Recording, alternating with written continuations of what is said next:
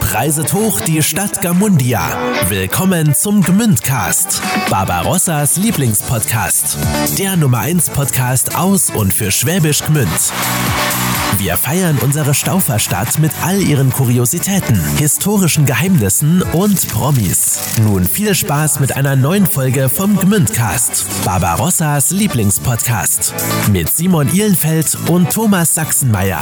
Der Gmündcast wird unterstützt von Trick 17, der Online-Erfolgsagentur aus Schwäbisch Gmünd.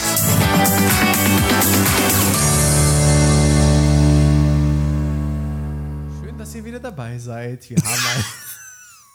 Was denn? Was machst du jetzt schon? Nein, weil du, ja, weil du so, ja, bitte, fang, ja, mhm, gerne.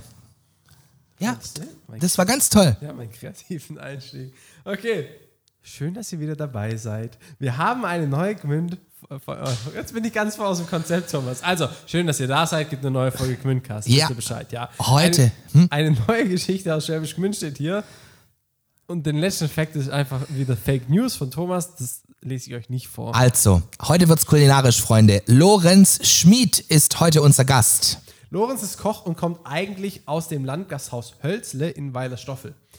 Ja, ähm, Lorenz hat schon in Miami, in Florida, als, ähm, als im Restaurant Sexy Fish gearbeitet und war während der Fußball-WM in Katar beim Essen, ja, beim Essen zubereiten in den Stadien involviert. Und was Lorenz da alles erlebt hat, das erzählt er uns heute. Es wird ganz spannend, ihr werdet auf jeden Fall Hunger bekommen. Auf jeden Fall. Ja. Vor allem Thomas, der alles isst, nicht. Nicht. mhm. Also, und ihr wisst ja, wenn ihr mal eine Geschichte für uns habt, die alle hören müssen, dann schreibt uns einfach auf Instagram at gmündcast oder klickt euch rein auf gmündcast.de. Aber jetzt erstmal ganz viel Spaß mit unserer neuen Folge Gmündcast und Lorenz Schmidt. Lorenz, grüß dich. Servus, Lorenz Schmid hier aus dem Landgasthof Hölzle. Gut, äh, gut, gut geübt, Lorenz. Sehr gut. Ja, das kommt, kommt, kommt auf Zack. Ich bin froh, hier bei ähm, beim Grüncast dabei zu sein. Ja. Mal äh, ein bisschen was zu erzählen, was so das Jahr über passiert ist.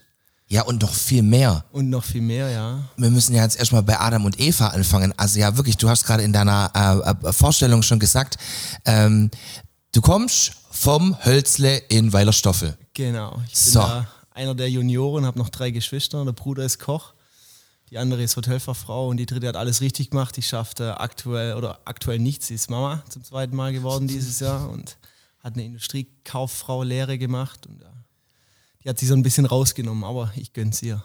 Okay, fangen wir doch mal da an, weil ich denke ja, für dich vielleicht ja auch äh, der Ursprung für das, was du jetzt aktuell machen darfst und wo du, äh, glaube ich, schon unfassbar viel äh, in deinem Beruf erlebt hast, weil ähm, du hast es gerade erzählt, du, du willst dich ja immer weiterentwickeln, willst jetzt einen Küchenchef machen, äh, aber wie fing das denn alles an? Also war das für dich klar, dass, äh, weil eben äh, deine Eltern einen, einen Gastronomiebetrieb haben, dass du da auch mal äh, an den Start gehst? Oder wie, wie kam das, dass du ähm, ja für dich entschieden hast, ja, wow, cool, ich will das auch, ich will auch Koch werden, ich will da, ähm, ja, will, will da einen Beruf ergreifen, der vielleicht auch da ganz spannend sein kann. Also eigentlich hat alles für mich so angefangen, dass ich gesagt habe, ich will, ich will nicht in die Gastronomie. Okay. Ich war damals mit, äh, habe die Schule fertig gemacht mit 17, war noch äh, ein sehr, sehr fauler Schüler. Meine Klassenkameraden waren auch so weit, dass sie mich nicht mit aufs Abschluss-T-Shirt genommen haben, weil ich äh, kurz vorm Durchfallen war. Ach, weil ich komm. halt wirklich Teilnahme war, war sehr, sehr gering und äh, dann halt äh, Pubertät, Freunde, Party war damals eher angesagt bei mir als Schule. Und ich habe es dann doch geschafft. Also ja, es war jetzt, es war eigentlich auch absehbar, dass ich es schaffe. Also, es so schlimm war es jetzt nicht. Und da war dann sehr, sehr planlos, was ich mache nach der Schule. Bin dann erst mal ein halbes Jahr nach Afrika mit dem äh, Verein aus Waldstätten, Hilfe für Togo. Habe dort äh, mich ein bisschen sozial engagiert. Mit, ähm, also meine, meine Haupttätigkeit war eigentlich in der, in der Küche. Der Hilfe, Hilfe für Togo Verein hat da ein Ausbildungszentrum, wo die Schreiner, Maler, Lackierer, die ganzen Handwerksberufe ausbilden, unter anderem auch Köche. Und dann habe ich damit gearbeitet, Fußballmannschaft trainiert und Deutschunterricht gegeben. Und bin dann heim auch eigentlich als sehr, sehr aufgeweckter Mensch so, ein bisschen äh, bodenständiger auch geworden, immer so dieses High Life. Und habe dann gesagt, ich möchte eigentlich eher, also ich habe davor schon in der Schulzeit Praktika, Praktikas gemacht als Kaufmann im großen Aushandel und äh, wollte mich dann auch in die Schiene orientieren. Habe ich dann auch gemacht. Meine Bewerbungen sind aber abgelehnt worden damals. Ich äh, zwecks Noten und ähm, auch in Afrika habe ich damals noch die Haare runter rasiert und sah dann aus wie ein Schwerverbrecher.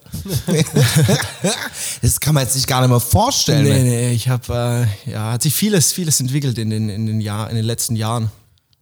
Ich habe äh, dann eine Stelle bekommen in Göppingen bei MK Computer Elektronik. Ist, äh, der Junior ist ein guter Freund von mir gewesen, ist leider 2014 am Motorradunfall gestorben. Und, oder nee, es war so, was, 2013, ja, 2014 war es, glaube ich. Und ähm, habe die Stelle bekommen, habe dann da gearbeitet und dann gab es nochmal einen, also der eigentliche Ursprung, weshalb ich so in die Gastronomie gegangen bin, war auch nochmal ein tra tragischer Familienfall. Mein Papa ist, oder unser Papa vom Hölzl ist gestorben damals. Und mein Bruder war der einzige Koch, der hat frisch ausgelernt, muss dann direkt daheim einsteigen. Und ähm, ja, wir waren beide noch jung, sehr jung. Ich war 20, er war 19. Und hab dann gesagt, komm Achim, ich unterstütze dich. Ich äh, mache jetzt auch eine Kochlehre, weil ich hatte damals eigentlich noch keine Ahnung von Tuten und Blasen. Ich äh, bin immer derjenige gewesen, der heimkommen ist, der hat gesagt, was er zum Essen will. War dann eine Viertelstunde auf seinem Zimmer, kam runter, das Essen war fertig. So, das war eigentlich so mein, meine Jugend, meine Kindheit. Und habe dann ähm, mich beworben in der Wielandshöhe in Stuttgart, beim mhm. Vinzenz Klink, ist ja auch Fernseher. Und äh, dann noch beim Frank Oehler, auch Fernseher, damals RTL 2 Kochprofis gemacht. Mhm. Ich habe vom äh, Klink eine Absage bekommen. Ähm, Auch wegen der Haare? Nee, nee, nee. Aber das war, ich weiß es, also sie haben damals geschrieben in dem Schreiben, dass ich, äh, dass sie schon voll wären. Er war ja damals in Gmünder, war ja auch oft bei uns zu Hause im mhm. Hölzle und hat uns besucht. Und äh, wir waren dann auch nochmal zum Essen vorher. Da hat er gesagt, ja, ja, schickst mir die Bewerbung, ich mache das klar. Aber die kam, also ich habe es Montag abgeschickt, die kam Mittwoch, kam die Absage. So, es ging ratzfatz. Speisemeisterei kam gar nichts. Und das bin ich hoch mit der Mama zum Essen. Und da war gerade natürlich an dem Tag kein Küchenchef da, kein Geschäftsführer und kein Öler. Die haben aber gemeint, sie melden sich bei mir nach äh, zwei Wochen, wenn du wieder zurück sind aus dem Urlaub. Und da kam dann auch der Anruf mit der ähm, Aussage, dass ich äh, zum Probearbeiten kommen darf. Und ich war so, wow, okay, cool, mache ich, bin ich dabei. Dann kam zwei Tage später wieder ein Anruf und da hieß es dann, ja, Probe kochen machen wir nicht, wir machen Fernseher. Wir machen, ähm, das hieß damals Mein Traum, mein Traumjob. Da war ich dann äh, drei Tage lang in Stuttgart oben, haben wir gedreht mit Fernsehteam, war, waren fünf, fünf Challenges mit Gemüseschneiden, mit äh, Gericht kochen, mit Anrichten und habe dann dadurch den Ausbildungsplatz bekommen. Das war dann auch so ein direkter so Wow-Einstieg in den Beruf. Mhm. Hab zwei Jahre da gelernt, also eigentlich nur 23 Monate, habe eine Lehrzeitverkürzung bekommen. Lass mich kurz einhaken für alle, die die äh, Speisemeisterei und den von dir benannten Fernsehkoch nicht kennen. Ähm, äh, was machen die? Also für was sind die bekannt oder für was steht die Speisemeisterei? Also für alle, die äh, äh, im, im kulinarischen äh, nicht so zu Hause sind. Die Speisemeisterei war damals, als ist im Schloss Hohenheim be beheimatet. Im, äh, es war früher der Speisesaal für die für die Studenten an der Universität und hat sich dann ähm, umgewickelt. Also da davor hat der Öxle Cup, es waren zwei Sterne, der Öl hat 2008 übernommen und meine ich bis 2017 geführt. Der hat, ähm, also in der, in der Zeit haben wir einen Michelin-Stern gehabt, also ein gut betuchtes Restaurant.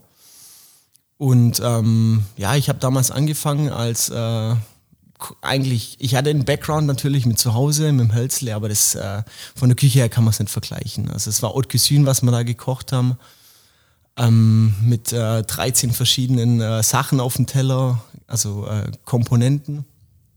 Und ähm, ich habe mir anfangs schon schwer getan natürlich, das alles zu lernen, aber es ging eigentlich auch ratzfatz. Also ich habe äh, da dann äh, abgeschlossen, habe meine praktische Prüfung mit 94 von 100 Punkten abgeschlossen, also einer als der beste Auszubildende von dort.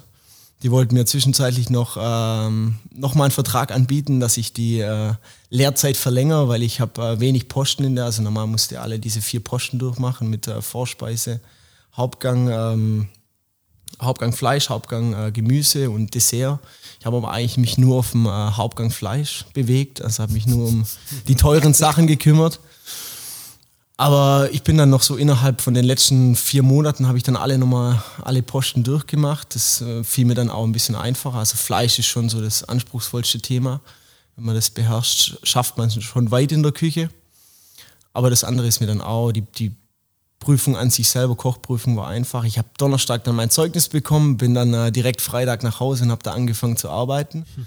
Also das war auch so ein direkter Übergang. Ich war zwei Jahre dann zu Hause. Jetzt wart, wart, Lorenz, du, du, das bist viel zu schnell. Wir müssen da nachhaken. Also, das erste, was ich fragen wollte, das war ja das, was, was du gerade schon mehr oder weniger beantwortet hast.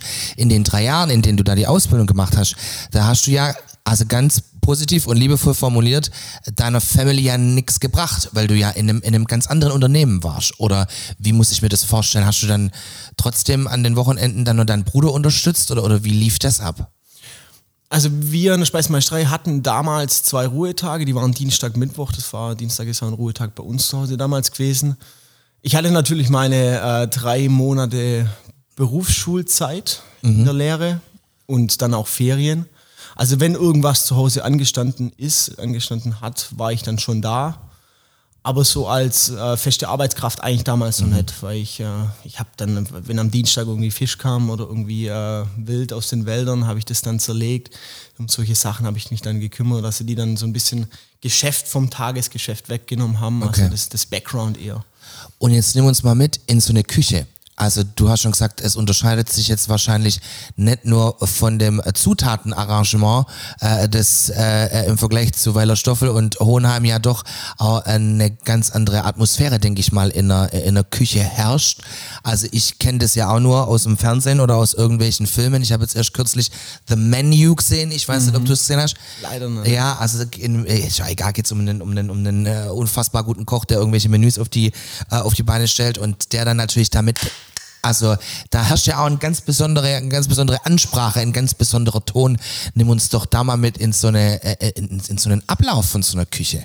Also ich hatte Glück, was sowas angeht. Man hört sowas immer mal wieder, dass äh, man viele Choleriker in der Küche hat, die dann äh, rumschreien und äh, fies mit dem Personal umgehen. Ich hatte natürlich auch meine, meine Schattenzeiten in, in der Speisemeisterei gehabt. Also ich sag mal nur Thema Arbeitszeiten. Mhm. Aber wir waren damals ein sehr junges Team dort und äh, wir haben alle an einem, Gestrang, an einem Strang gezogen. Es war am Ende des Tages immer den Gast glücklich zu machen. Und ob das dann nachher acht oder neun oder vielleicht auch mehr, ich will da jetzt keine Zahlen nennen, wie weit es nach oben ging, aber wir haben schon viel gearbeitet. Es war immer, hat immer Spaß gemacht. Immer bis dann sind wir dann abends auch noch was trinken gegangen und am nächsten Tag dann alle wieder zusammen auf der Arbeit gewesen. Ähm, ja, ich meine, Stuttgart-Hoheim im Vergleich zu Weiler Stoffel ist halt einfach, dass du in so einer großen Küche, also es war jetzt auch keine große Küche, wir hatten im, im Restaurant um die 50, 60 Sitzplätze, wenn es dann mal voll Aber war. Das sagt Hölzle ja auch so ungefähr, oder? Mm, ja, im Hölzle haben wir dann schon die 250 bis 300 Sitzplätze. Okay. Also das ist nochmal eine andere Hausnummer, aber man muss halt so rechnen, in, in einem äh, in der Sterne-Gastronomie kriegt halt nicht jeder nur einen Teller. Da gibt es halt dann, ähm, das Menü hat äh, acht bis, bis zehn Gänge. Boah. Und wenn man dann halt äh, 50 mal 10 rechnet, ist man auch bei 500 Teller. Mhm. Und wenn wir dann im äh, Landgasthof Hölzle, wenn dann ein Gast einen Hauptgang Salat und vielleicht eine Suppe bekommt, mit 250 ist man auch bei 750, also ich würde mal mhm. eher auf 600 runtergehen. An Festtagen, also bei uns muss es dann wirklich auch voll, voll sein. Jetzt über die Weihnachtsfeierzeit war das so, da sind wir schon an die knapp 300 rangekommen. Aber so hat man halt seine Unterschiede. Beim, äh, wir haben in Stuttgart auch 10, 15 Köche gehabt. In äh, Weiler Stoffel haben wir, was sind wir, zwei Köche, ein Auszubildender und noch äh, Hilfskräfte. Und ähm, ja, es, äh, es, hat, es hat beides so seine schöne, Seite, schöne Seiten. Ich habe Stuttgart gab es halt nicht diese Pause. Ich bin dann nach meiner Lehre bin ich dann direkt nach Hause und dann äh, ist die Arbeitszeit schon runter. Also da waren es dann um die acht Stunden den, den, Tag über, vielleicht einmal sieben, wenn nicht so mhm. viel los war. Es war dann schon ein bisschen entspannter. Ich war zwei Jahre auch zu Hause. Mein Bruder ging dann in der Zeit raus, hat sich ein bisschen, weil es ist ja wichtig als Koch äh, rumzukommen, was zu sehen, wie es andere machen, weil ja, viele Köche verderben den Brei, aber man muss sich auch seine eigene Suppe kochen und um die halt zu lernen, wie man sie kocht, muss man einfach was sehen von der Welt. Mhm das ist aber auch so ein bisschen mein Ziel, einfach rauszukommen, was zu sehen. Ich habe dann äh, die zwei Jahre zu Hause, die waren schön, es war eine interessante Zeit, aber ich bin halt, also mit dem Background von der Speisemeisterei kommst halt nach Hause, hast da dann diese ganzen Ideen im Kopf, diese Gerichte, diese viele Komponenten und dann hast du im Hölzler eigentlich eine sehr, sehr puristische. Eine einfache, aber natürlich eine leckere Küche, die äh, so das, das Bodenständige. Genau, die Leute wollen ihr paniert Wiener Schnitzel. Genau. Und nicht irgendein Schnickschnack mit äh, Safranshösle und hier irgendwas noch drauf. Nee, nee, nee, nee. Was ich mein, ja nicht, nicht, nicht wertend gemeint ist, aber Ich meine, im Endeffekt, aus dir. Ja, ich weiß, es spricht sehr aus mir. ich meine, im Endeffekt ist das ja die Base äh, für das, was äh, so eine Sterne-Gastronomie macht. Also es hat alles mal klein angefangen und ist dann groß geworden. Wir haben äh, in Stuttgart auch Gerichte wie äh, eine Hochzeitssuppe oder eine schwäbische Suppe einfach mal neu interpretiert. ja, wie denn? ja, da gab's halt anstatt äh, zwei, drei Sachen, gab's halt dann acht, neun verschiedene Sachen. Also da gab's, wir haben mal Hotdogs gemacht, kleine. In die Suppe? Nee, nee, also Ah, es okay. war nochmal ein eigenes Gericht dann. sein können. Ja, aber ich meine, die Suppe jetzt zu erklären wäre schwierig, weil sonst gebe ich auch zu viel Anreiz auf, auf Hunger. Die sollen die Leute sollen dann den Podcast hören Ja, und ja, die sollen äh, nur Hunger, Hunger kriegen. Die sollen zu euch ins Hölzle kommen. ähm, ja, und äh, ich äh, bin gerade ein bisschen Faden verloren. Ja. Du, das ist gar nicht schlimm. Ich wollte äh, dann wissen, wie, wie, wie so eine Prüfung abläuft. Also, weil du gesagt hast, das ist, ja, warum? Also, was, was, wie muss ich mir so eine Prüfung vorstellen? Also, musst du da diese ganzen Gänge durch, durchlaufen, die du jetzt vorhin beschrieben hast? Also mit Vorspeise, Nachspeise, Fleisch, alles zick, zack, zack? Oder hat man da sein, sein ähm, äh, also, wie läuft so eine, wie läuft so eine Kochprüfung ab? Also man hat sein, natürlich seinen Ausbildungsrahmenplan, den man in jeder, in jedem Ausbildungs, in jeder Ausbildung, in jedem Beruf hat. Und ähm, bei uns in der Küche ist es natürlich auch die Vorspeise, Hauptgang, Dessert. Also man muss alle Posten mal durchgemacht haben und äh, diese drei, also die Kochprüfung ist ja die Basic-Prüfung. So, ich habe auch während meiner, Prü meiner Kochlehre noch an Wettbewerben teilgenommen. Bin da auch äh, in den äh, Landesentscheid weitergekommen. Und äh, bis es dann aber zum Bundesentscheid gekommen ist, da habe so weit habe ich, so, so weit habe ich es nicht geschafft. Das war dann auch mit zu Hause, mit äh, Speisemeisterei, mit immer hin und her fahren, viel. war das dann auch zu viel. Gut. Und ähm, äh, eine Kochprüfung, also du hast äh, vier Stunden Zeit und in diesen vier Stunden heißt es halt eine Vorspeise zu machen, einen Hauptgang zu machen und eine, ein Dessert zu machen. Ähm, und das halt in achtfacher Ausführung. Also das, äh, es kommen noch, werden noch Gäste eingeladen von der IHK und die Hoga dann. Kommen, da, kommen da Freunde, was weiß ich, wer da alles kommt. Ich habe die Leute nicht gesehen, ich habe nur für sie gekocht. Und ähm, die Prüfer tun dann das Essen bewerten und dann gibt es dann am Ende eine Punktzahl, die man erreicht hat. Da gehören natürlich Hygiene dazu. Es gehört auch äh, Warenanforderungen dazu, also dass man jetzt nicht sagt, äh, man kocht für, für acht Leute, was weiß ich, zehn Kilo Ja, äh, ja, ja. Bude oder, oder Hä- Hähnchen oder was, was auch immer. So wie wir zum Beispiel an Silvester Thomas. Oh ja, um Gottes Willen, wenn wir, also wir sind normalerweise immer so ein Dreier gespannt, noch mit einem anderen Kumpel und es ist immer wichtig, dass wenn wir zu, also wir zusammen einkaufen gehen, macht gar keinen Sinn. Es muss immer eine nivellierende Person dabei sein, die dann aus dem Einkaufswagen wieder Sachen rausräumt. Ja, und am besten nicht hungrig einkaufen gehen. Ja, und das geht gar nicht klar. Also ähm, genau, also unser guter Freund Lukas, der ähm, ja, Passt da immer auf uns auf, weil wir überhaupt nicht kalkulieren. nee, können. 0,0, überhaupt nicht. Wir kaufen immer viel zu viel. Ja. Nee, wenn ihr da Tipps braucht, könnt ihr mir auch nächstes Mal Anrufen. Bescheid geben. Ja, dann super. gehen wir mal Super. zusammen Super, einkaufen. kannst gleich morgen mitgehen. okay, d- soweit so gut. Es klingt wie äh, das perfekte Dinner, nur dass es gilt, also dass es wirklich um, um, um das was geht. Zählt. Das sind dann auch vier Stunden, wo man halt, äh, also ich habe mir auch immer eigentlich mehr, mehr ich habe mir immer zu viel vorgenommen, aber das Ziel ist dann immer, also ich bin sehr, sehr ehrgeizig und versuche dann nochmal zu übertrumpfen, nochmal Ja. ein bisschen mehr zu machen. Also ich habe dann so eine, so eine Muss-Liste und so eine Kann-Liste Ja, und ich versuche aber immer beides zu machen. okay. Und dann sind aber halt wirklich vier Stunden, da, da trinkst kein Wasser, da gehst du nicht aufs Klo, da denkst an gar nichts, außer was du jetzt als nächstes machen musst. Da ist, muss schon einfach, der, der Plan muss vorher im Kopf sein. Ja. Wie es dann einfach so zack, zack, zack, zack, zack. Und dann muss das Ding auch von der Hand flutschen. Und ich hatte damals auch Glück, dass es, also was heißt Glück? Oder vielleicht war es auch einfach ein bisschen, ich meine, sowas kann man auch vorher trainieren, weil in der Ausbildung bekommt man dann den Warenkorb schon vorher, kann sowas dann äh, mit Arbeitskollegen besprechen, die noch ein bisschen mehr Erfahrung haben. Ja. Und ja. Okay, jetzt sind wir bei der Foundation, so quasi das, äh, der, der, der, ja, die Eintrittskarte quasi in den Beruf nach der Ausbildung. Und dann äh, ging es ja für dich wirklich von bis. Also vor kurzem erst Katar, ähm, da gehen wir später bestimmt nochmal kurz drauf ein. Äh, dann habe ich gelesen, du warst in Miami, auch da können wir vielleicht noch drüber sprechen. Äh, so, wenn du uns mal kurz durchführst, was kam denn dann nach diesen zwei Jahren zu Hause? Also war das dann ähnlich wie bei deinem Bruder, dass du gesagt hast, okay, ich will jetzt auch noch ein bisschen was sehen oder will mich äh, ausprobieren, vielleicht sogar auf irgendwas äh, spezialisieren? Also das kenne ich zum Beispiel aus dem Freundeskreis, dass ich eben Leute, die jetzt eben so eine, eine Ausbildung als Koch gemacht haben, die dann nachher zum Beispiel, keine Ahnung, frei erfundener Sushi-Chef werden wollen oder sonst irgendwas. War das bei dir ähnlich? Also für mich kam eigentlich so das, Na das Highlight äh, nach der Lehre wieder zu Hause. Wir haben dann natürlich Gastronomie, ist immer ein bisschen äh, Personalprobleme. Mein Bruder ging dann raus und wir haben dann einen Nachfolger für ihn gesucht oder einfach mit jemandem, mit dem wir arbeiten können, haben damals äh, eine, eine Stelle als Koch und auch eine Stelle als Auszubildender ausgeschrieben, haben keine Bewerbung als Koch bekommen, nur zwei Auszubildende, haben sich bei uns beworben. Ich hatte damals noch keinen Ausbilderschein, war 23 Jahre alt und dann stehen da zwei Auszubildende da. Ich habe dann den Ausbilderschein schnell gemacht und äh, stand dann in der Küche, teilweise nur mit Frauen. Das war auch einfach interessant. Äh, mit zwei, zwei Jüngeren, beziehungsweise die eine war sehr, sehr jung, die war 15, die andere war noch ein Jahr älter als ich. Und die durfte ich dann beide äh, einlernen oder, beide den Beruf beibringen. Auch kurze Zwischenfrage, weil du es ansprichst. Äh, Ist der Beruf des Kochs äh, nach wie vor ein sehr männlich konnotierter Job? Kann man jetzt so nicht sagen. Also gerade jetzt meine letzte Erfahrung auf, also in Deutschland würde ich schon sagen, ja, was ich jetzt so miterlebt habe, aber jetzt so aus Auslandserfahrungen würde ich eigentlich eher Nein sagen. Da ist es noch so. Aber man sagt halt auch immer, dass Deutschland, was äh, Gastronomie angeht, den anderen Ländern ein bisschen voraus ist. Und vielleicht wird es irgendwann bei, bei denen auch noch so sein, dass es nur männlich orientiert ist. Ich hoffe es mal nicht, weil äh, das Schöne ist einfach an, an diesem Beruf, dass er vielseitig ist Ja. und äh, dass die Gastro einfach eine Familie ist, die äh, von allen Seiten belebt werden soll.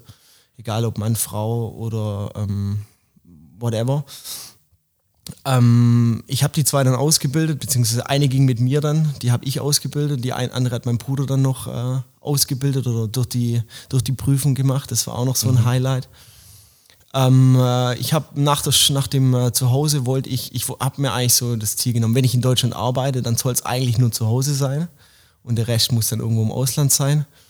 Und ich wollte mich dann noch ein bisschen so in Richtung Kaufmännisches weiterentwickeln, habe äh, den Betriebswirt angestrebt, den habe ich dann in Heidelberg gemacht. Das ist die ähm, Hotelfachschule Heidelberg, das ist die älteste Hotelfachschule in ganz äh, Deutschland. Da haben sich auch meine Eltern tatsächlich kennengelernt. Also es ist auch so ein bisschen das, das Heiratsinstitut der Gastronomie. Nein, ist es so, ja? Ja. Ach, was? Also krass. es war früher so, es ist jetzt, äh, ich habe mit, mit, äh, mit mir haben sich auch ein paar Paare getroffen. Ich habe jetzt leider meine Traumfrau dort nicht gefunden. Aber ähm, es gibt schon äh, das ein oder andere Paar, wo jetzt dann auch die Heirat anstrebt, Ah, die sie da auf der. Schule kennengelernt Aber haben. dann vielleicht die Frage, war, war oder der, der, das Hölzle gehörte das oder gehört das deiner Mama oder deinem Pap oder, oder wer, wer, wer war zuerst da? Also mein, mein Papa kommt eigentlich aus der Familie Schmid. Die Mama ist äh, zugeheiratet, kommt aus dem Schwarzwald. Ah, haben die kam dann über Heidelberg nach Weilerstoffel. ah ja, genau. okay. Ich meine, wir sind da mittlerweile jetzt äh, über 100 Jahre alt. Hölzle wurde 1911 gegründet. Mhm.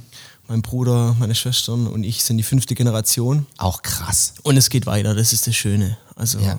es ist noch ein Betrieb hier im ländlichen Raum. Ich bin um jeden Schad, der einfach geht. Es sind mittlerweile auch keine Mitbewerb oder Konkurrenten mehr. Das sind einfach, man ist Freunde, man hilft sich, man hilft sich aus. Es ist auch einfach schön, tut gut, wenn man sich dann auch miteinander trifft, man ein Bier zusammen trinkt, sich austauscht. Und wenn irgendwas klemmt, wenn man an äh, Feiertag, ein Sonntag ist oder was auch immer, und man dann beim Kollege anruft und sagt, sagt hast noch das? Ja, kommst vorbei, holst es ab. Und man bringt es dann unter der Woche wieder vorbei. Das macht dann schon Spaß mittlerweile, ja. Jetzt Und- war Heidelberg. Genau, dann ging es nach Heidelberg und Heidelberg ist halt, äh, wie schon ein Heiratsinstitut und auch ein Netzwerk. Ist in Heidelberg, wird da ganz, ganz groß geschrieben. Ich habe dann äh, Leute aus der ganzen Welt kennengelernt. Wir sind mit der Schule, sind wir dorthin gereist, dorthin gereist. Und ähm, habe dann auch einen Küchenchef aus äh, Wembley kennengelernt, aus dem Stadion. Mhm. London. Genau. Und äh, der ist ein guter Freund geworden über die Zeit. Und ähm, ich hatte dann das Ziel während der, habe mir ein neues Ziel gesetzt während der Schule, dass ich meinen Küchenmeister noch machen möchte. Braucht man aber drei Jahre Berufserfahrung, also als ausgelernter Koch. Zu dem Zeitpunkt hatte ich aber nur zwei und die waren zu Hause. Dann, wie schon erwähnt, habe ich gesagt, ich möchte eigentlich nicht, zu nicht in Deutschland arbeiten als Koch und ähm, wollte auch noch mein Englisch ein bisschen aufpolieren. Da bin ich immer, also ich habe äh, damals mit Afrika war Französisch an der Tagesordnung. Das äh, kann ich auch noch ganz gut und habe gesagt, gesagt, ich möchte einfach dieses praktische Englisch lernen, nicht nur das theoretische, nicht nur das schulische. Und ähm, habe ihn dann gefragt, ob er mir vielleicht irgendwas hat in äh, London, in England. Und ähm, er hat dann gesagt, ja, er ist auch sehr, also er kennt Leute, weiß weiß ich wo jetzt, äh, aber auf Katar, da gehe ich noch, noch mal, also da war ich auch mit ihm dann. Und ähm, er hat mir dann äh, Sexy Fish empfohlen, was äh, ein asiatisches Restaurant ist, wo ja mittlerweile immer mehr ähm, Einfluss auf unsere, also auf die Sternegastronomie nimmt. immer diese Fusionsküche und habe gesagt, ja, würde ich mir gern anschauen, gern angucken, hätte ich Lust drauf. Er hat mir eine Nummer vom Küchenchef dort gegeben, ist auch ein Deutscher, kommt aus dem Frankenland. Und äh, mit ihm habe ich telefoniert. Ähm, er hat gesagt, ja, kommst vorbei. Hat mir dann aber im Gespräch noch mitgeteilt, dass sie ein Restaurant in Miami aufmachen. Und äh, dann wurde es für mich halt noch interessanter, weil London kennt man ja Regenwetter, immer kalt. Und ich bin eigentlich schon gerne in der Sonne, hab's gern warm und habe ihn dann gefragt, ob ich mit nach Miami gehen könnte. Miami wäre ein Open oder ist ein Opening gewesen, also wir haben das Restaurant jetzt im Februar eröffnet. Ähm, geplant war eigentlich schon, dass ich letztes Jahr im äh, Oktober dort bin. Und äh, ich habe die Schule letztes Jahr im Juli abgeschlossen und äh, hatte dann einfach noch Zeit bis Oktober und äh, bin währenddessen in der Schweiz gewesen, im Lenkerhof in Bern. Es ist auch kein Familienbetrieb, aber ein sehr, sehr, sehr, sehr ähm, nicht alter, aber einfach ein bodenständiger Betrieb. Ist auch ähm, Haute Cuisine, also die haben 17 Gourmillot-Punkte. Es gibt ja verschiedene Portale, wo man sich bewerben kann. Der Guide Michelin ist einer, wo man dafür zahlt. Gourmillot ist kostenlos. Aber 17 Punkte sind äh, schon auf einem Ein-Sterne-Niveau auch, also jetzt zum Vergleich. Hab da über ähm, drei Monate in äh, Chef de Party und äh, Chef Tournant gemacht. Chef Tournant heißt äh, Springer, also da, wo halt äh, Bedarf ist, weil ich mich eigentlich ungern nur auf eine Abteilung beschränke. Ich, äh, komm, ich sehe gern viel und äh, mache auch gern viel und habe mittlerweile auch die Fähigkeit, dass ich äh, da rumkommen kann. Und ähm, ja, das war so Schweiz. Ich bin dann aus der Schweiz zurück letztes Jahr im Oktober, äh, im Dezember, so kurz vor Weihnachten. Dann Weihnachtsgeschäft wieder zu Hause. Und da war es aber immer noch so ein bisschen unklar, wann geht's jetzt los? Die haben es in Miami selber nicht gewusst, wann machen sie auf, noch keinen Termin gehabt. Sag mal, alle haben mich gefragt, wann gehst du jetzt, wann gehst du jetzt, wann gehst du jetzt los? Und ich sage, ich, ich weiß es nicht, ich weiß es nicht. Dann war es Januar. Und da war wirklich, da war der 4. Januar. Dann habe ich einen Anruf bekommen, am äh, 8. geht dein Flieger. Das war vier Tage vorher. Oh, Chateau. Dann äh, mussten wir noch alle so Tschüss sagen, äh, ich bin jetzt weg. Und äh, dann ging es am 8. los. Miami angekommen, also wir haben auch schon im Februar aufgemacht. Es war dann noch so ein bisschen Akklimatisieren. Akklimatisieren. Muss ja natürlich nach einer Wohnung schauen, dann Mhm. die ganzen äh, Sozialversicherungsnummer muss man beantragen und äh, Bankkonto eröffnen und halt alles, was Krankenversicherung? So, genau, ja, das ist ja in Amerika ein bisschen, äh, wird Ja, da ich nicht so hoch angeschrieben. Aber wir haben äh, über unseren Visa-Sponsor, da war das dabei. Ja, okay. Und ähm, dann haben die das abgeklärt. Nimm uns mal mit in die Küche. Sexy Fish heißt das Ganze. Genau. Und Fusion ist ja auch ein gewisses Genre in der Küche. Was bedeutet das oder was, was, was kocht man da? Also Sexy Fish ist eine asiatische Küche oder die, äh, das äh, Konzept ist asiatisch mit ähm, Sushi, aber Sushi, Sushi ist nicht nur asiatisch, also da gibt es auch äh, noch Hauptgänge oder auch Vorspeisen oder auch Desserts, die man auf asiatische Art und Weise dann zubereitet. Gebackene Banane zum Beispiel? um sozusagen oder ein Cheesecake oder irgendwie äh, was mit Kokosnuss und Mango. Ja.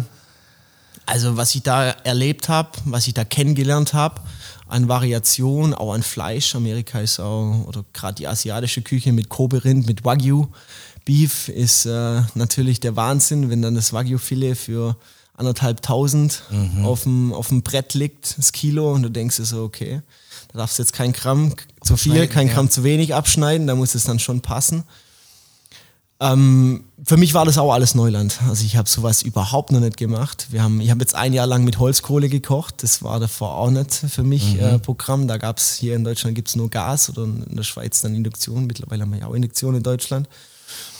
Und das war dann schon äh, jeden Morgen dann äh, den Grill anzuheizen. Krass.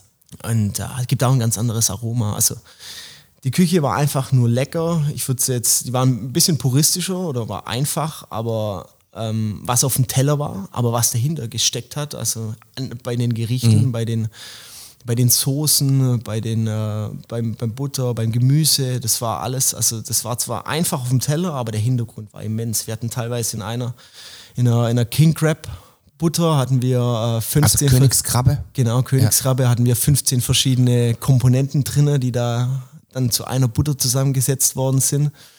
Es war einfach nur sensationell. Blackcoat, das ist äh, ein Kabeljau. Den haben wir über vier Tage lang in der Miso eingelegt, dass der Geschmack zieht. In wem? Miso, also äh, Sojasauce. So, äh, so, Sojapaste ist es. Okay. Genau. Ähm, und der wurde dann äh, gegrillt auf, äh, mit, mit äh, Spießen, wurde das also. Ja. Fische werden alle aufgeskewert, werden dann auf Holzkohle ge gegrillt. Wir haben im Restaurant äh, eine Showküche gehabt, also da stand auch der Grill. Mhm. Da konnten die Gäste da zuschauen. Das Restaurant ist ähm, Entertainment pur. Also sowas habe ich noch nie in meinem Leben gesehen. Die haben äh, Sexy Fish, heißt quasi ähm, die Unterwasserwelt mit, äh, mit Essen kombiniert, mit der asiatischen Küche. Wir haben äh, Mermaids, also Meerjungfrauen im Restaurant gehabt, Die bedienen? äh, die bedienen oder die dann auch tanzen. Witzig. Wir haben äh, einen, einen Wasserfall im Restaurant gehabt. Unsere Kellner haben dann auch ihre Anzüge in, äh, mit, mit Muscheln äh, angehabt. Wir haben Tentakeln als Lichter im Restaurant gehabt. Und ja, es war einfach nur spektakulär auf dem Klo. Ist, das Klo ist auch Phänomen. Also wer mal die Möglichkeit hat und Instagram hat, der schaut sich mal Sexy Fish, egal ob Miami oder London, auf dem Handy an. Und da hast du dann einen, äh, einen äh, James Bond, den Daniel Craig, auf dem, auf dem Klo stehen als Wachsfigur mit einer Taucherflasche hinten drauf. Okay, krass. Und phänomenal. Die Waschbecken als Muscheln und richtig schön mit Lichter, so wie es halt den Amerikanern gefällt. Also Miami Sexy Fish ist Show pur. Okay, aber und wir sprechen hier von einer gehobenen Gastronomie, wenn ich jetzt schon das ein bisschen raushöre, oder? Wir da, sprechen da von einer man schon gehobenen- 2,50 Mark und ein Pack Zigaretten fürs. Ja, also ich habe äh, ich hab schon Sachen erlebt, wo ich mir dachte, wow, das würde ich nicht mal in einem Jahr verdienen, was da 16 Leute ausgegeben haben. Also da spreche okay. ich von über 100k, 100.000. Nein, fuck my life. Ja, die haben da richtig, also die Amis, die juckt's auch nicht. Die geben da das Geld aus, die zahlen das. Und da warst du jetzt quasi ein, also ein Jahr mehr oder weniger jetzt, oder? Weil du sagst, es ging 2022 im Januar los. genau, also mit Visum ist es ja immer ein bisschen schwierig. Äh, Es ist auch sehr schwierig, nach Amerika generell zu kommen als Arbeitnehmer, weil das sind die Anforderungen dann so, wenn es auch irgendeiner aus Amerika machen kann, warum müssen wir dann jemand aus einem anderen Land holen? Vom Hölzle holen, ja. Genau. Und äh, ich habe aber die Möglichkeit bekommen, habe sie erhalten. Mein Visum ging letztes Jahr am 19. Dezember los und ist jetzt aber dieses Jahr dann wieder am 19. ausgelaufen oder ging am 22, 20. dieses Jahr los und ist am 19. ausgelaufen. Und ich bin dann auch, also habe dann noch zwei Tage Urlaub oder frei gemacht und bin dann auch schon direkt wieder zurück nach Deutschland fürs Weihnachtsgeschäft. Aber dazwischen haben wir ja noch einen kleinen Schlenker gemacht. Genau, da war, also ich war insgesamt, ich sag mal, operativ am Arbeiten war ich da zehn Monate. Ja. Oder Vielleicht auch so ein bisschen zehn, zehnhalb sowas. Und hab dann äh, gerade über, über den Stefan vom Wembley, der, der Küchenchef, der hat mich dann dieses Jahr gefragt, ob ich äh, mit nach Katar möchte, in Weltmeisterschaft. Sie haben noch Leute gesucht im Managementbereich. Ähm, da ging es halt, also Katar war jetzt keine Weltmeisterschaft, wo, wo die schon Erfahrungen haben. Also da ging es generell um das Thema Opening, weil da ja noch, also Eröffnung, weil da noch nichts stattgefunden hat. Und er hat so Leute gesucht wie, wie mich. Also ich war, habe das äh, Thema Amerika auch mit einem Kollege gemacht, der auch mit in Heidelberg war. Wir waren zu zweit. Wir sind auch beide nach Katar. Also er hat gefragt, ob wir mitwollen. Wir haben gesagt, wir würden sofort mitkommen, aber du musst es halt mit unserem Küchenchef abklären. Ja. Und er hat es dann auch gemacht, hat äh, da nachgefragt, nachgehakt und wir haben das Go bekommen und sind dann Anfang äh, November nach Katar geflogen. Und was gab's da zu essen? Also, oder beziehungsweise wer waren dann eure Gäste oder deine Gäste da? Stadionwurst wahrscheinlich nicht. Ja, Katar ist äh, Stadionwurst auf gar keinen Fall. Also, Nee, bei Schweinefleisch. Schweinefleisch ist, Ja. eh, ist ein schwieriges Thema. Ähm, die haben im Stadion selber eigentlich auch kein, kein Essen gehabt. Also da hast, wenn du, Nicht mal Pommes. wenn du da nicht dieses Hospitality, also dieses Gastro-Paket dazu gebucht hast, Ja. da gab es auch nur Pommes, äh, nur Chips und äh, vielleicht eine Cola. Okay. Alkohol ist ja auch verboten worden, Ja. Mhm. kurz vor der Weltmeisterschaft, hat der Budweiser die Absage bekommen. Ja, oh, die werden kalt haben. Ja, die haben, äh, also mit ihrem Budweiser Light. Ich darf es gar nicht sagen, aber ich habe mich dann schon, schon, schon so ein bisschen um die Bestände gekümmert, dass die sich verringert haben. Ja, okay, gut, sehr gut. aber ja, alles ging natürlich nicht.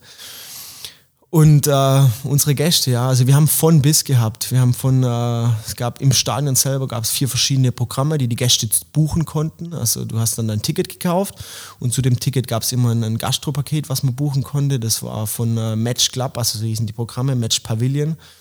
Match äh, Business und Match Private Suites. So die Private Suites war für die VIPs und Katar hat jetzt natürlich auch die neue Kategorie mit VVIPs Ah, okay. gegründet. Ja, Very, very important person. tatsächlich und Ich. Wer ist jetzt dann da, also was unterscheidet jetzt einen VVIP vom VIP? ähm, Ich kann es tatsächlich gar nicht sagen. Also ich habe da jetzt keinen Unterschied gesehen und das haben die uns auch nicht erzählt, wer jetzt Nee. da was war. Das, die haben alle das gleiche Essen bekommen. Also das war das, das Private Essen. Da hat dann die Suite um die 13.500 Dollar pro Spieltag gekostet. Wir sprechen von einem Essen?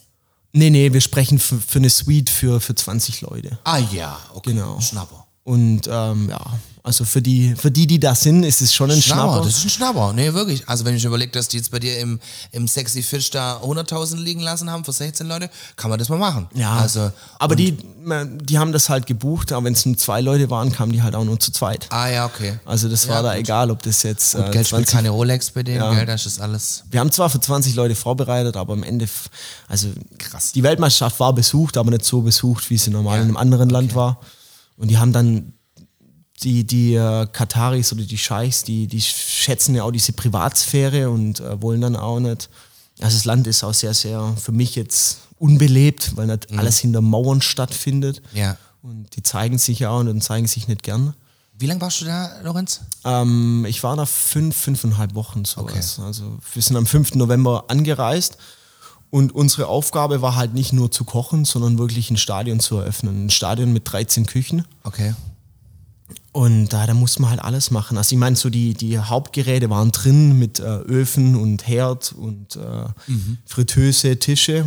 Aber alles weitere wie, äh, wie ein Blech, wie ein Schöpfer, Ja. wie ein Mülleimer, wie Beschilderungen, wie Hygienelisten, das war alles unsere Aufgabe. Und wir hatten halt Zeit von äh, 5. November bis, oder am Anfang ging es natürlich ein bisschen Einführung, ein bisschen Hallo sagen.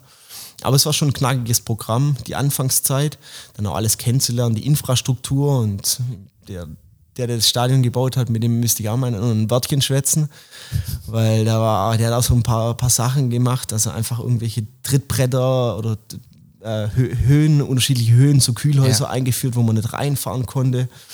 Weil bei sowas, bei einem Catering, also wir haben jetzt nicht nur von 250 Leute Hölzle oder Miami waren es dann schon um die 1000, was wir dann äh, teilweise am Tag hatten. Wir haben halt von, äh, von 4.000 bis 5.000 täglich Krass. geredet, also pro Spieltag. Es waren schon andere Nummern, die sind dann verteilt gewesen auf diese Programme, die ich schon äh, erwähnt habe.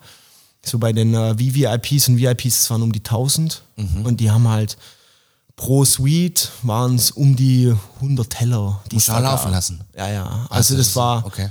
Ich meine, äh, Katar hat auch keinen Staff gehabt, also kein Personal, um die Weltmeisterschaft zu machen. Es wurde alles eingeflogen. Also von bis. Wir haben Leute aus äh, der Türkei gehabt, wir haben Leute aus äh, Südafrika gehabt, aus Indien kamen sie, aus den Philippinen, aus Afrika kamen noch welche selber. Die dann quasi mit dir gekocht haben, beziehungsweise die du angeleitet hast. Genau, das waren quasi meine ähm, Untergesetzten, so die ich äh, zu die, die Betreuen, ich hatte, bespaßen, um ja. einfach die Dinge möglich zu machen. Also Okay. Katar war eigentlich nur Retorte. ja das Ding möglich zu machen Ja, okay. und gucke, dass alles funktioniert. Spannend. Du hast äh, du hast ja auch keine Probe wirklich gehabt. Also wir haben zwar Soft Openings gehabt, das waren zwei Stück, Mhm. Aber die waren halt für für 20 Leute. Ja, okay. Und- Schon ein Unterschied, ob dann. Ja, und dann Ja. ge- geht's halt los und dann wurde halt an diesem einen, an den Soft-Opening wurde eine Suite in Kraft gesetzt Mhm. und dann kam das, der erste Spieltag und da wurden dann 48 Suites in Kraft Ja, gesetzt. ja, ja. Und da muss dann in jeder Suite, wenn das Spiel um vier losgeht, muss drei Stunden vorher alles drin sein. Während dem Spiel oder währenddessen die Leute drin sein, darf eigentlich keiner mehr in die Suite rein. Und also erster Spieltag war schon ein bisschen äh, katastrophal, muss ich jetzt aus äh, ehrlicher Sicht und aus, äh, aus, aus, aus äh, Küchen, äh, aus, aus Chefsicht sagen. Aber so, wir haben uns dann eingespielt, wir haben dann die, aus den Fehlern am ersten Spieltag gelernt und es ging dann schon besser. Wir haben am ersten, ersten Spieltag waren es noch so um die 2000 Gäste, also dann haben wir noch die, die ganz untere Lounge mit äh, Match Club, wo es dann schon eher in Richtung Stadionwurst auch ging. Gut. Ja, aber da gab es halt dann äh, keine Stadionwurst, sondern äh, Lasagne oder auch Fataya oder Börek, also Okay. eher so ähm, Ja. türkische Küche oder auch ähm, arabische Küche. Ja. Aber ja, ich meine, viele, wir hatten jetzt auch kein deutsches Spiel, leider. Ich habe äh, mich jetzt ein bisschen aufgeregt, dass sie nicht weitergekommen sind. Ich meine, wenn sie jetzt weiter gewesen wären, dann äh, wären sie auch bei uns im Stadion gewesen. Und unsere Company, mit der ich da war, die hatte zwei Stadien. Und wenn sie dann noch das Spiel bei uns gewonnen hätten, hätten äh, wären sie dann im anderen Stadion von unserer Company gewesen. Also hätte ich schon noch ein bisschen Teil mit, mit Deutschland Glaub ich, gehabt. ja. Und äh, unser Küchenchef, der, der Londoner, der kennt ja den Küchenchef dann auch von der deutschen Nationalmannschaft, Ja. weil er das so im Netzwerk tätig ist. Ah, es war schon schade. Aber wir hatten andere Spiele, wir hatten äh, Brasilien da, wir Cool. haben, äh, wir haben Portugal da gehabt, wir haben Argentinien da gehabt. Und das war dann schon, wenn, da, Cool. wenn dann das Spiel losging, hatte ich dann auch ein bisschen Zeit. Also alles, was vorher passiert ist, war einfach nur Stress pur.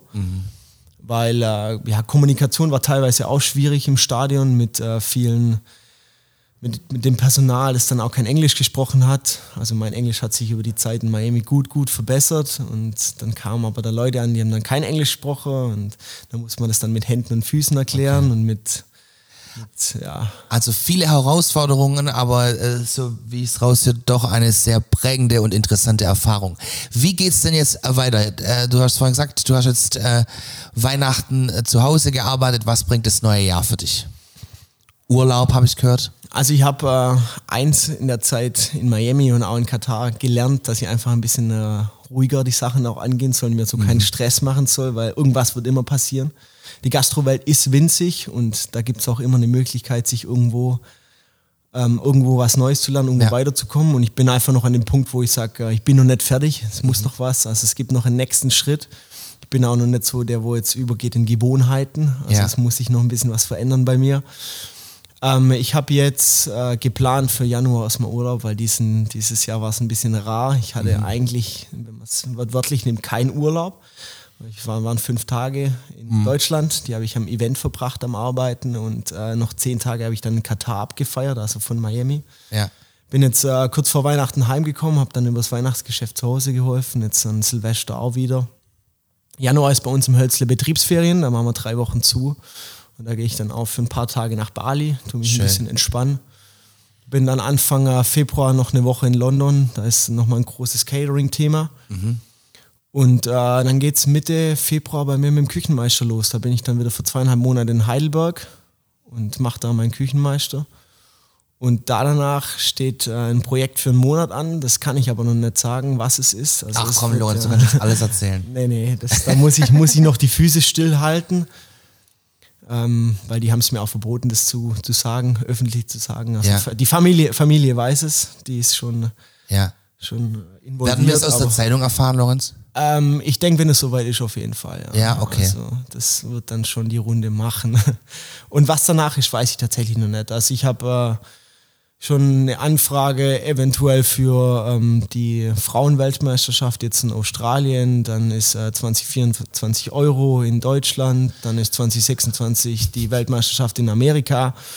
Es ist ja immer so, man muss auch schauen, wo man selber bleibt, weil es ist schon viel Trubel, das Ja. Rumreißen, dieses, die, der Stress einfach auch wieder sich irgendwo neu mit, mit eins. Aber momentan kann ich es noch, ich bin noch relativ jung, bin jetzt 28, Ja. also gehe schon auf die 30 zu, aber ich habe noch die Kraft, ich will noch was sehen, will noch was erleben und Das wirst du, da bin ich mir sehr sicher. Also es klingt sehr vielversprechend und äh, super spannend. Absolut, ja. Vielen Dank, dass du da warst bei uns. gerne. Sehr, sehr, sehr spannend. Und ja, wir wünschen dir natürlich dann für das nächste Jahr viel Erfolg und freuen uns dann, sobald wir dann wissen ähm, dürfen, was dann dein nächstes Projekt ist. Ja, ich Viel Erfolg. Ich hoffe, da kommen wir nochmal zusammen und äh, Bestimmt. dann quatschen wir mal darüber. Perfekt. Ich danke euch, macht's gut. Ihr habt eine Gmünder Geschichte für uns, die wir allen erzählen müssen? Dann schreibt uns an info@gmündcast.de oder klickt euch jetzt rein auf www.gmündcast.de für weitere Infos. Folgt uns auch gerne auf unserem Instagram-Account. Bis zum nächsten Mal beim Gmündcast, Barbarossas Lieblingspodcast. Der Gmündcast wird unterstützt von Trick 17, der Online-Erfolgsagentur aus Schwäbisch Gmünd. Música